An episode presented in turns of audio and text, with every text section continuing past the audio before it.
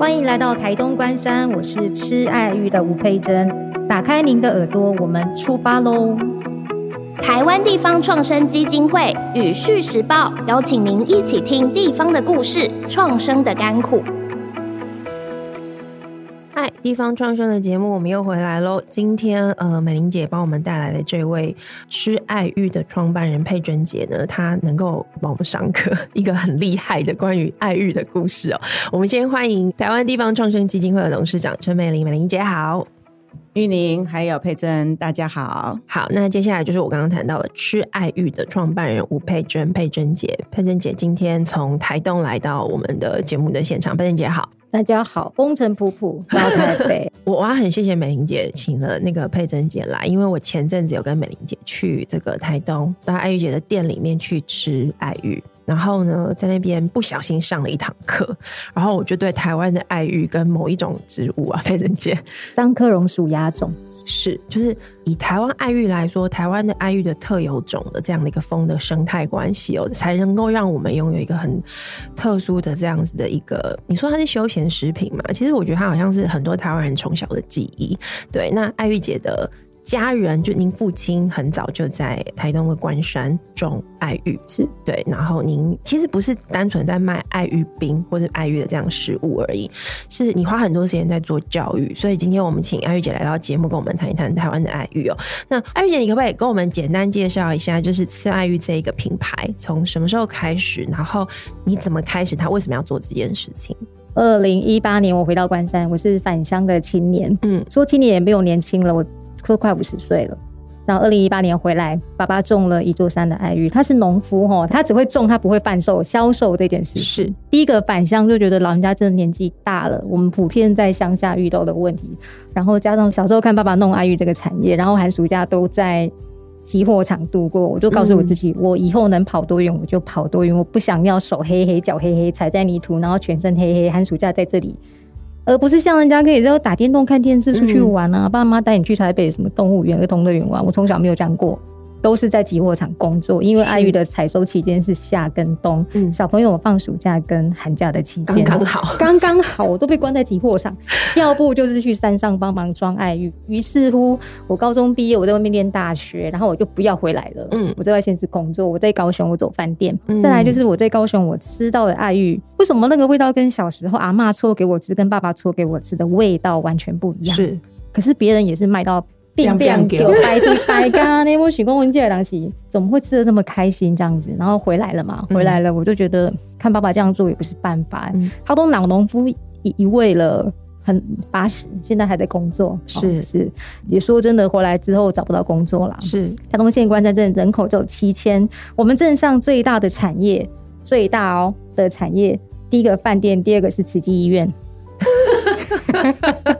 再来是全联呐，所以我没有地方可以上班。是，然后我就想说，那不然我来试试看，看能不能买爱玉。所以就决定开店吗？因为其实你店就是换了好几个地方，是现在这个是最新的，现在才落脚在这个地方。嗯、当初就是有个理想嘛，对、嗯，总是理想很饱满。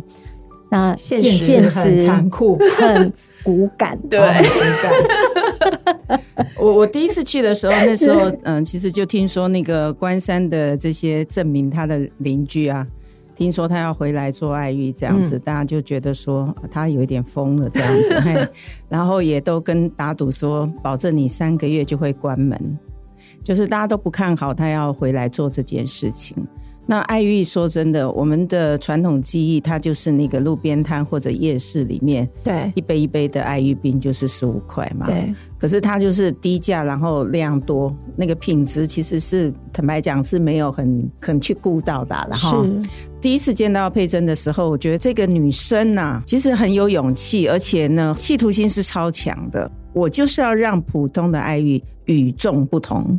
然后那一家店其实也不大，可是传统的那种呃日式的房子，就是它大概会有呃前段后段这样子，嗯，人家也不敢把全栋都租给他，是。就是都不看好他，觉得说他一定是做不下来，所以啊前面给你气块买嘛，小小一块，对，看一看呃到时候再说这样子，嘿，所以从开始他把路边摊的爱玉变成一个真正的可以代表地方农业的甜品，我觉得就是一个茶点呐、啊。嗯，好，一个下午茶的茶点，对，然后跟很多的材料去做融合，是产品又有设计，所以十五块钱的爱玉可以变成一个这样子的一个 set，一个 set 可以到一百五。你说我们去的人会觉得它贵吗？不会，嗯，我们还觉得我们很享受在那个地方，哈，然后他又把环境打造得美美的，对，哈。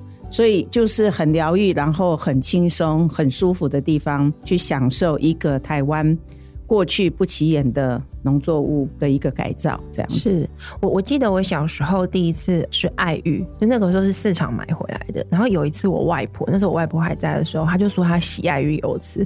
然后我就想说，为什么要洗的？我想说是洗衣服嘛，就很奇怪为什么要洗。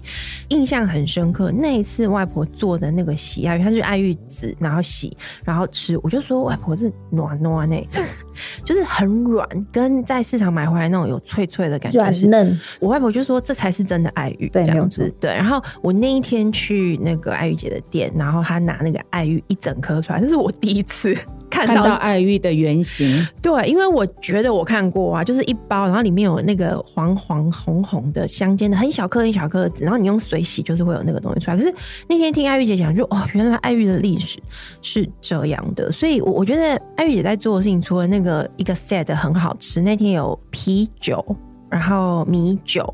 有蜂蜜各种口味之外，我觉得其实爱玉姐给我感觉是，你很想要让大家认识爱玉这个农产品它的特色。你要不要先帮我们那个我们的听众科普一下？科普一下吗？我想说开场白一下，就是爱玉会让大家觉得很熟悉，但是却又很陌生。嗯，遇到非常多他就冲进来，老板爱玉五万，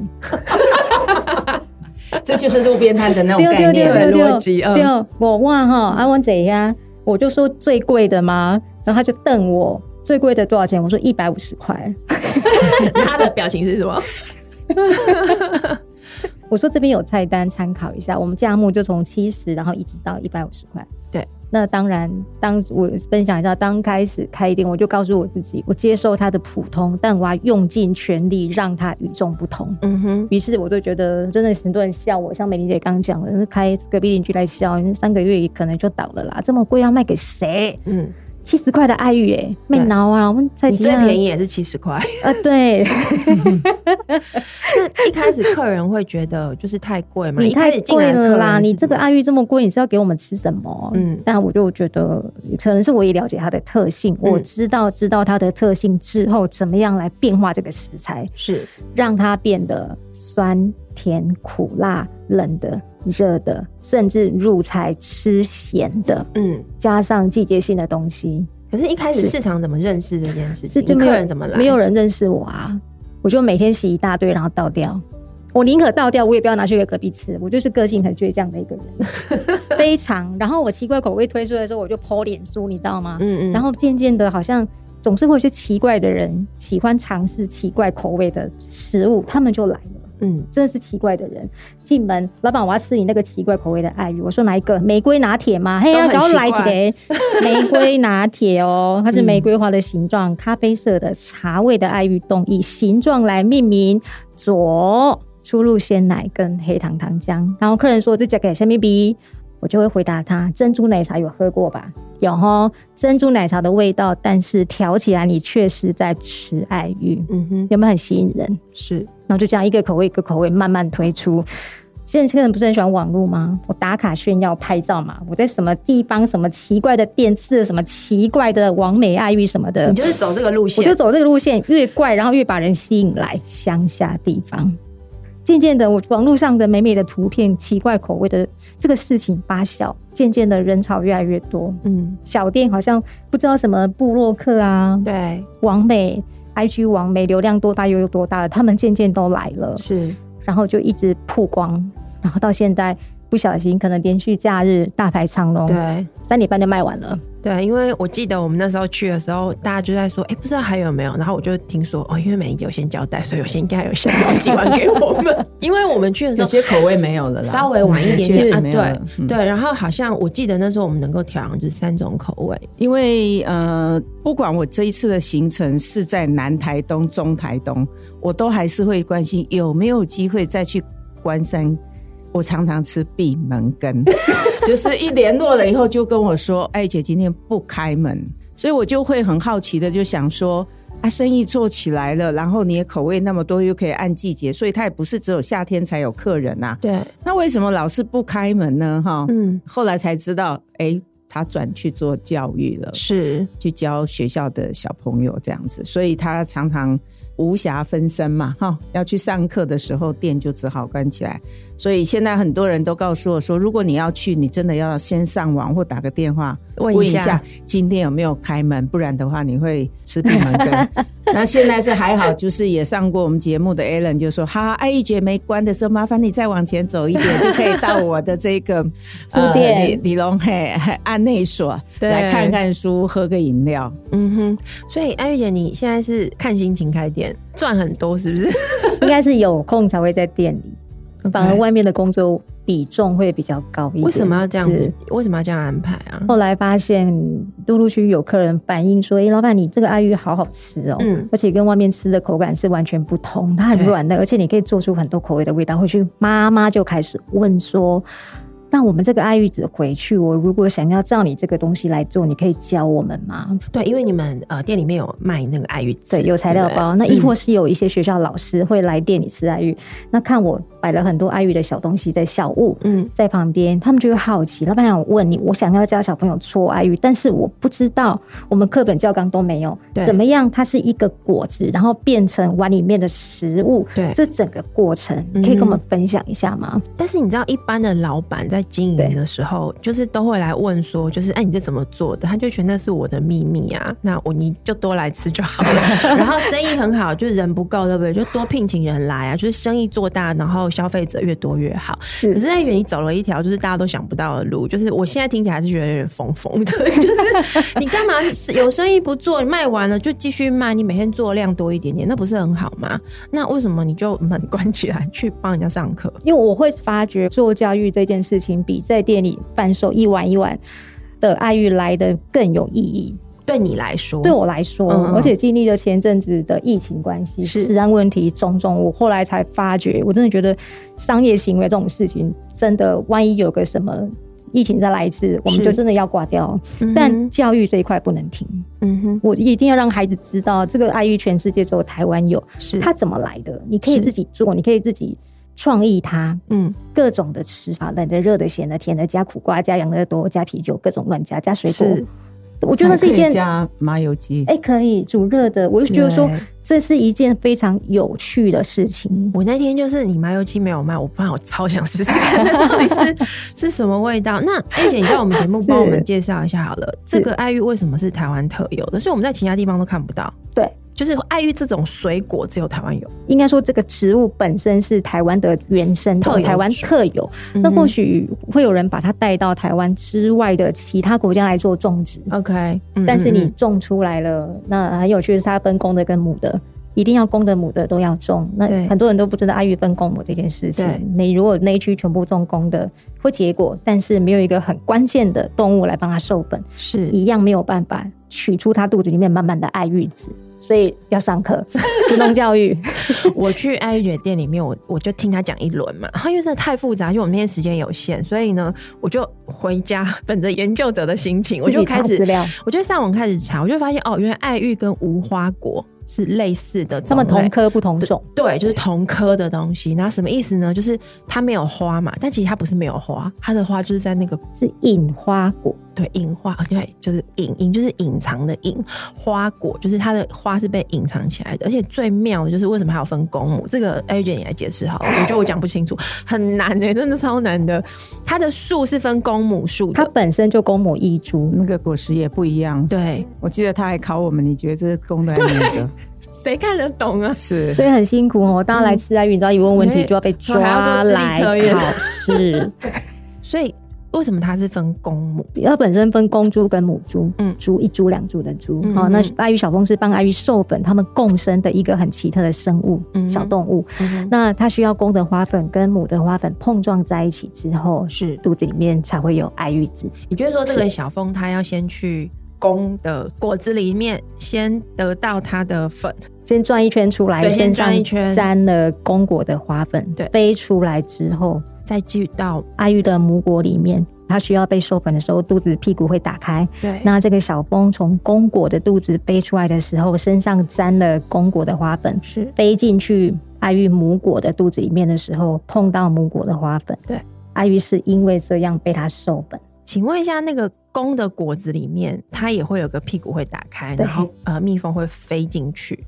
所以他怎么知道那个？因为那个洞真的很小，欸，应该这样说好了。好爱玉公果本身那颗果是孕育爱玉容小蜂的地方，它是在里面长大的。对，他们在里面羽化成长、交配之后，公蜂死掉了，母蜂飞出来，所以蜂还有分公的跟母的。公的退化到没有翅膀，交配完毕就死；母的找下一颗公果，因为她的老公在里面。因为公的蜜蜂它没有翅膀。它一辈子就生长在那个公的果子里面，对对不对？对。然后呢，当有别的母蜂从另外一颗公果飞出来，它在里面孕育了，然后飞出来，然后跑到这个公果里面，在这里面跟这个公的蜂交配之后呢，它会在这边产卵。对。所以这颗公果就会变成下一批养育这个蜂的地方的地方。对。然后它会飞出来，但因为它身上有这个公果的公公果的花粉，然后它会去找到另外一颗母的。果子，然后飞进去。对，但是里面没有她老公，对不对？对，所以它会飞出来。那它为什么要飞进去那个那个母的果子？爱玉小峰本身不知道这颗果子是公的还是母的，她只好在这个整个园区里面四处乱寻一下，然后就是这个概念，她就出来。对，那爱玉被她沾了花粉了，母的果被他沾了公果的花粉。阿玉是因为这样子被他授粉，然后再把他的屁股。当爱玉被授粉了之后，他的屁股那个洞就关起来了。那公果的屁股会关起来吗？不会，它会打开，一直都开着，进进出出。对，因为风在里面长大。对，很神奇。这样爱玉的生长，它是一个很不确定性的嘞，对不对？因为有多少风会进来，会找得到。然后这个，所以美玲姐，我跟你说，当初爸爸在种，他老人是有老人专门的智慧，就是他在。野生种人工种植，目前内陆山的爱玉生态是这样：嗯嗯、中间一颗公的种下去之后，周围要种十颗母的，所以爱玉是植物界的一夫多妻制，哦、是这样在种。哦、所以其实一个果园里面母的树会的比例比较多，要多，因为我们要采母的果。为什么？因为公果里面的爱玉籽本身揉出来是没有胶，我们只采母果，不采公果。有趣吧，所以才会考考大家。你看一下哪一个是公的，哪一个是母的。哎、欸，因为公果就没有用了，所以你你就不会去把公果采来揉，所以蜂在里面会长大。对对对对，对，对，其实公果是孕育龙小蜂的家，我们不会去采它，而且本身它很有趣，你采了拿下来揉，它没有胶，非常有趣，对不对？所以我们采母的不采公的。所以你看哦，食农教育是不是更重要？好酷哦，你光你光吃那个爱玉，你真的没有感觉，而且它爱玉已经都改造了好几代了哈，是那个是食品。你是觉得是很棒、很棒、很棒这样子？是乡土教育常常都没有教我们家乡的故事啊。对，好，比如说你关山有种，而且很大片嘛，非常大面积，算是很蛮大的一个生产地。这样，可是关山的小朋友却不了解爱玉怎么、怎么重要、怎么长出来的。没错，没错。那这个就是要从小去让他们知道这样的一个知识。是，我觉得我自己感受超深，因为我很爱吃爱玉。所以我阿嬷才会去买爱玉子回来要揉给我看啊！我还记得那时候，她其实是要跟我说，我很爱吃的那个不是爱玉，她是要跟我说那个加了很多的。什么粉啊，会让它凝固还是什么洋菜啊，或者洋菜粉？洋菜粉，对对对，他就说那个不是最纯的爱玉，然后他就一直想要洗给我看，说这个是真的爱玉。那他怎么会想要洗呢？就是有人给他那个爱玉籽啊，因为其实爱玉籽没有很好买，大部分我们在市场都是买人家做好的。然后我是从那一次才知道，但是你知道我最深刻的记忆就是，我原本觉得我很懂爱玉，我知道它是洗出来的，可是那天去爱玉姐的店里面，我就发现没有，我根本就不懂。而且我觉得我到今天跟你这样子对谈，我才终于有机会把它弄懂那个风。跟那个果之间的关系，生态关系。然后我也是那一天我去查资料，我才知道说，原来风跟果是一对的。不同种的这个果子，它对应的风就是一种不一样。对，就是对，它就是就是，比如说，好，你无花果的风是没有办法去帮爱玉守，没有错，没有错。对，所以为什么这种移植很难？应该是也是因为跟这个风要一直移植到那个那个场域去相关。你不是说你树种起来就好，你也要那个风可以在那边活下来才可以。应该说，这个风本身跟爱玉他们是共生的关系。对，它只有办法生活在爱玉的公果里面，其他的其他植物的果它没有办法。是是，就是大自然生态是一个非常奇妙的地方。你你现在在教这些小朋友啊，就是教完之后，你有什么期待吗？就是你想要得到什么？我想要得到第一个，让他们知道说，最起码你要知道你吃的食物是怎么来的。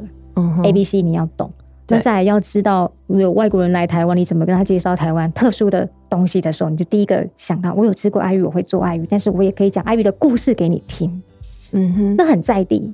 对，我觉得这个是要推广出去，而且。很让我印象深刻的一件事情，就是很多来我店里的客人吃完一轮哦，他就问说：“老板，你们爱玉是哪里来的？阿里山吗？” 他没有做行销，没有做推广，大家都一直以为我们的爱玉是阿里山哪来那里卖的，是真的是台东种的。所以我觉得这件事情一定要让努力想办法让大家知道台东种很多的爱玉。那我们有机会在除了这个台东关山吃到吃爱玉的爱玉之外，是。我们有机会在别的地方也是要吃爱鱼，就你要扩张你的品牌吗？我尽量啊，但是我会觉得我想要做教育，嗯，我要让小朋友去知道台湾特有种爱鱼这件事情，不要让它变得既熟悉又陌生。培英姐，你觉得像艾玉姐他们现在这样子的一个营运模式，跟以食农教育为主，它的下一步要去发展，你觉得还有哪些可能是可以去尝试的呢？第一个，我们说地方创生要做教育这件事情，其实是非常重要，也是我们最后的一个呃目标。嘿，那所以呃这一部分，当然我还是希望说能够有更多的一个传承。换句话说，如果佩珍可以开课，不一定只是教小朋友。而是能够开始让我们上自然课的老师，特别是台东的所有的上自然的老师，嗯哼，上生物的老师，他们对自己家乡的这样的一个农作物有很正确的知识跟整个的图像。扩散出去，就可以知道台湾的这种特有种它的一个真面目是什么这样子。对，所以教育这一环在人才的培育上面，而且跟家乡做连结上面，我认为佩珍可以慢慢的去拓展，就是教更多的教育者来扩大这个教育的呃规模。对对，对，就是我们食农教育其实就是要做这样。过去可能有些误解，或者是根本不懂的东西，我们终于很清楚的知道。它的一个内容到底是什么？嗯哼。第二个，大家也很希望我吃到的不是掺其他的洋菜粉的爱玉，对我希望能够吃到纯爱玉。嗯、然后我希望这个爱玉让它与众不同，爱玉也不是千篇一律的，只有加柠檬汁就是这样一杯爱玉冰而已。它有很多很多的种类，而且不是只有夏天在吃，嗯、其实冬天也一样也吃。对，对所以我们也希望这样子的一个食物。有没有可能，他就是另外再有一批人可以来啊、呃，把它参与推广跟参与，嗯、或者人家可以来开连锁店，是。啊，那你也可以来教，就让它这个扩散出去，也让台湾不要只有在夜市、在路边摊才吃得到爱玉，是。好，让他能够进到很好的一个店里面，我就可以吃到很道地的真正的所谓的爱玉以及爱玉的变化。爱玉姐，你现在这些爱玉的产品，像刚刚美英姐讲了很多种可能，我们现在已经在你的店里面可以吃到，比如说小米酒，而且其实你会搭配很多在地的一些腌制的食材，比如说那一天我好像有有洛神花，对，我有吃到洛神花，对，很好吃。然后我知道你现在店里面也有卖那个蜜凤梨，那这个其实都是跟爱玉的这个甜品，因为其实爱玉是可以吃比较清淡的，而且大家都会加柠檬，就酸酸的这样子。可是其实它可以搭配的东西有非常多，你自己在想这些产品的组合的时候，你会怎么想象它这些组合要怎么做？比如说在地的农产品嘛，或者是服务的本质上，你怎么决定？或是你跑去弄成麻油鸡，就是坐在一起，你你怎么想这个？奇怪口味。这样说好了，在研究爱玉这个过程当中，我知道很重要，我知道它食物的特性，懂了它的它的本身食物的特性之后，我就可以依照它的特性来做口味的变化。嗯，所以刚才有说，我把它做成酸甜苦辣、冷的、热的、咸的入菜都可以。我分享一下，今年的九月，《时报周刊》的记者高小姐，她带了二十个饭店主厨，北中南、北中南东饭店主厨，然后来来小店，我们做了一个主厨的爱玉宴，然后让他知道说爱玉哇，原来打破他们对一般爱玉的想象，就是柠檬汁糖。对，那我那天我做了一个烧酒鸡爱玉，是，哎、欸，等下，那所以烧酒鸡爱玉那个爱玉吃得到吗？有，他感觉得到它是那个麻辣鸭血的概念，麻辣鸭血有吃过吧？那我今天把爱玉放在整、哦、懂了整块的烧酒鸡汤里面去滚，而且那个爱玉是九加九，怎么说？我在公卖局的红标米酒里面搓出来的爱玉，那一块爱玉冻本身是有酒，它本身就是酒。嗯、OK，那阿玉它有一个特性，就是真的阿玉遇到热不会融化。掌握住这个食物的特性之后，它本身就可以入菜。因为我刚刚想象就是它遇到热会融化，对，要打破这个就是要打破食农教育很重要，就是打破这个阿玉遇到热会融化的迷思。我要打破它，嗯、打破了之后就可以。他们主厨很会做菜，很会发想去做阿玉这个食物本身料理的变化及口味多样。他就跟我说，夏天我可以做皮蛋豆腐爱玉，我说可以。就豆腐啊，对啊，然后皮蛋，然后爱玉的浓度起高一点，它本身是一个透明、透明、有点黄黄块状的东西。把饭店师傅刀工很厉害，他们切一切摆盘下去不得了。所以爱玉本身，如果你洗的那个胶是浓度是高的，它是可以比较呃扎实口感，它不会跌倒软嫩。所以我瓦豆可以用来排盘用。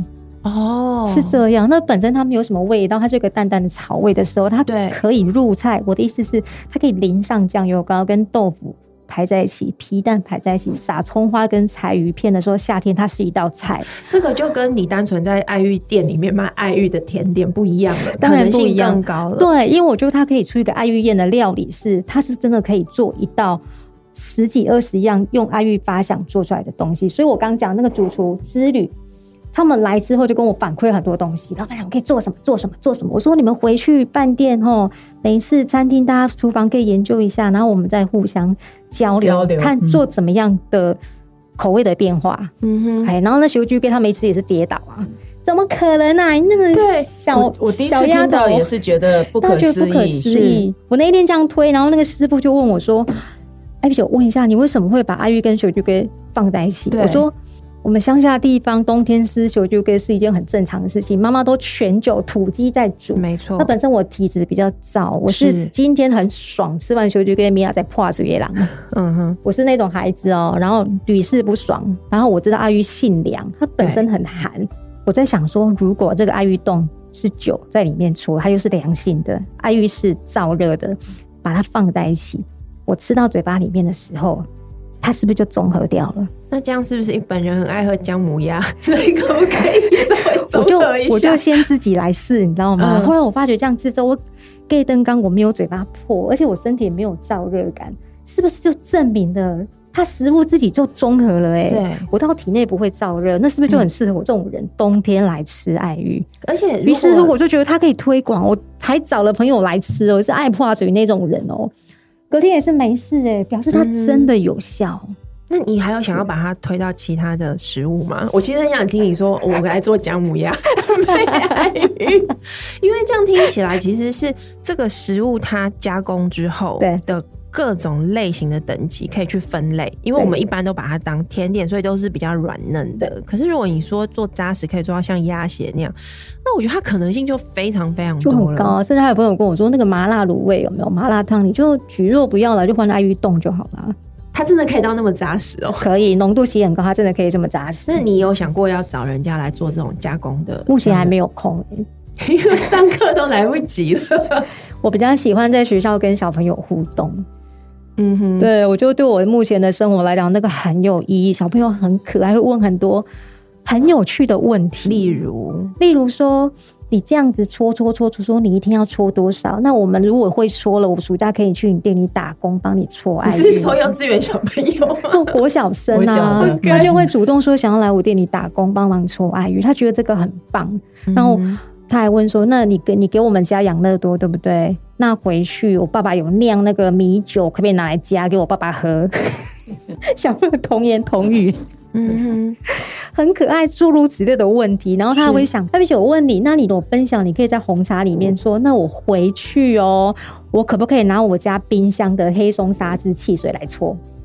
他就会想说他可以在什么东西里面搓，是，然后是我去偷拿我阿嬷的蜂蜜有没有？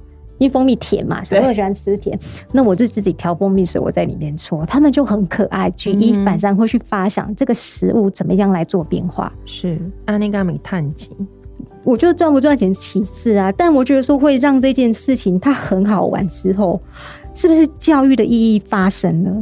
孩子会记我在这个玩的过程当中，他学到了很多事情。而且会一直的联想，对，嘿，然后会让他们刺激他们，不要只是老师教的，就是只有在这个框框里面。没错，没错，没错，可以跳脱框框去做很多的事情。嗯、我觉得这个对孩子以后会很有帮助。你接下来的规划是什么？因为你知道疫情结束了嘛，现在店里面生意也很好，因为毕竟就 一下子就因为元旦 元旦的这个假期好像就都排队嘛。对啊，那你这样要怎么办？你还是得就。下面有在联络，目前有在联络一个主厨之旅的后续啦，就是主厨一样二十个这样子，他们今年会在我们东西爱玉开采的时候直接进来集货场，然后参与爱玉山上采下来之后的每一个过程，玩一天之后，然后当场决定你今天晚上要做什么菜跟爱玉相关。可是这是给主厨的，那我这种一般的，哦、你知道一般人有机会吗？一般人，一般老百姓，我也很欢迎。其实我现在在做食农教育，我也很欢迎大家，真的可以 是可以上山去吗？上山是不建议，因为比较危险。但是我们集货场很缺工，很需要大家来玩翻爱玉啊、晒爱玉，有没有体验 那个过程？啊、就是采爱玉采摘之后下来，它需要很多的工。来处理这件事情，要削皮，要翻面，要晒干，要打籽等等。嗯哼，这个目前都是人工在处理，是才会变成那个爱玉子一包一包，所以也许到大家的手里面。所以也许这个之后，池爱玉会提供一个类似像是一个 DIY 手做的一个类似像小旅程这样子吗？呃、体验农家收成的日常，我有开放这样的课程让大家来体验，完全免费。你就是来提货场这缸的店啊。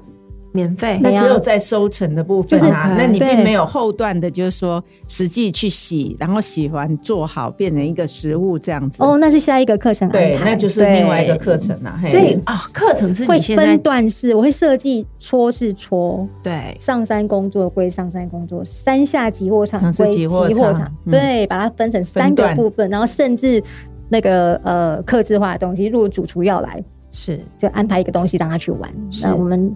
做个小小的比赛什么之类的，是对创意料理，我真的很有趣啊。对，我觉得这个其实就会走出一个新的可能，因为我们在节目今天节目的设定访刚的时候，我们在做研究，我们同事帮这个节目设定的就是用很创意的方式。来重新思考这个食物的可能。但刚刚艾玉姐讲的确真的就是这样子，而且看起来就是你也没有说他一定怎么只能这样走或只能那样走嘛，对，对不对？那像下一步，如果这个食物或这样的一个产品，它要扩及到更大的市场去，我我在想，对食农教育对一般的消费者，因为现在都是透过学校嘛，他刚刚美玲姐讲可以透过学校的老师来教小朋友，可是我们还有很多大人啊，就一般的消费者，我我觉得可能可以谈一个，就比如说怎么分辨是真的爱玉或假的爱玉。嗯、第二个事情。就是我们可以买到一个爱玉果，回去自己翻、自己晒、自己洗吗？那量太少了啦，对不对？对，而且也也可能也担心大家那个果到你手里没有办法完完全全像我们处理的这么完整，因为台湾气候潮湿，纸本身没有晒干，它发霉之后就搓不出爱玉胶来。那大家也没有办法判断你的纸到底有没有晒干，它发霉了没？因为其实霉菌我们肉眼看不到。哦，所以那个是会发霉的东西。那如果我买爱玉子回去，它可以保存吗？可以，因为这个已经是干燥过的嘛。对，就像干香菇。OK，已经是完全干燥的东西，就很好保存。所以其实刚刚你在讲这所谓的体验的形成，某个程度是要把这个整个制作过程，对，这个已经是从小风就大自然的那个流程里面来到人的流程，是，就是它怎么样被变成一个产品这件事情，也可以再继续的教会让更多人知道。那也许你可以开一下线上课程，你知道，因为毕竟不是每个人都像小朋友有机会可以在学校 听你讲，因为很生动，而且爱玉姐会带爱玉给你看，大家猜猜看爱玉的外表是什么样子？我记得那天去我爱玉姐的店里面，我放了一颗照片在我的脸书上，只有一个人知道。爱玉是所有人小时候一直在吃的东西，是不是很熟悉又陌生？这样我可以理解为什么美伶姐你会说这是一个很重要的案例，因为它很特殊，它是真的在地的东西，可是大家真的又都不知道。然后它的可能性是开放式的，可以让所有人来猜，而且也许可能爱玉姐你的个性刚刚好，你也不想要全部都自己来。你比较邀请大家一起来啊！我就是才才有办法碰撞出更多的火花。我觉得这个是它好玩有趣的地方，不设限，它都可以冷的、热的、酸的、甜的、苦的、辣的，而且它听起来它还更多更多的创意，没错，对不对？